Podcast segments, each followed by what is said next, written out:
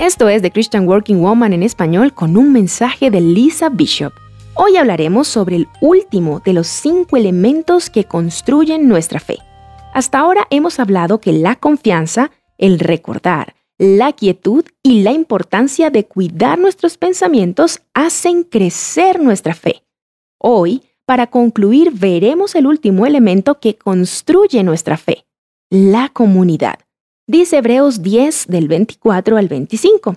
Preocupémonos los unos por los otros, a fin de estimularnos al amor y a las buenas obras. No dejemos de congregarnos, como acostumbran hacerlo algunos.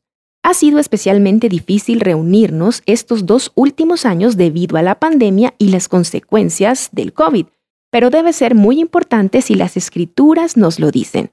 En especial, después de un tiempo tan prolongado, puede ser difícil encontrar la motivación para regresar a la comunidad, pero no solo es una instrucción bíblica, también es mejor para nuestra salud, nuestro estado mental y nuestra longevidad. No estás hecho para vivir la vida en soledad. No debes vivir tu fe cristiana en aislamiento.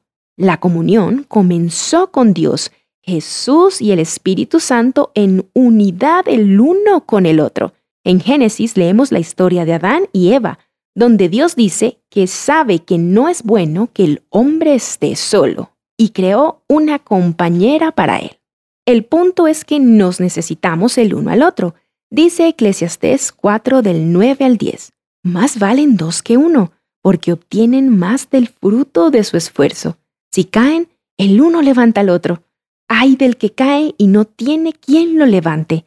Y dice Gálatas 6:2, ayúdense unos a otros a llevar sus cargas, y así cumplirán la ley de Cristo. No debemos llevar nuestras cargas solos y en aislamiento. Debemos llevar la carga el uno del otro. Esto implica comunidad. Al rodearte de personas cuyo corazón y mente se encuentran enfocados en Jesús, esto ayudará a construir tu fe también te llevará a ser más como Cristo. Encuentra amigos que sean seguidores fieles de Jesús. Sé parte de tu iglesia local. Asiste a un estudio bíblico o sé parte de un grupo cristiano que sirva en tu ciudad, pueblo o barrio. Si debido a los últimos acontecimientos te encuentras un poco oxidado, toma el siguiente paso. Sé parte de una comunidad. Tú y tu fe también lo necesitan y al conocerte los demás también recibirán beneficios.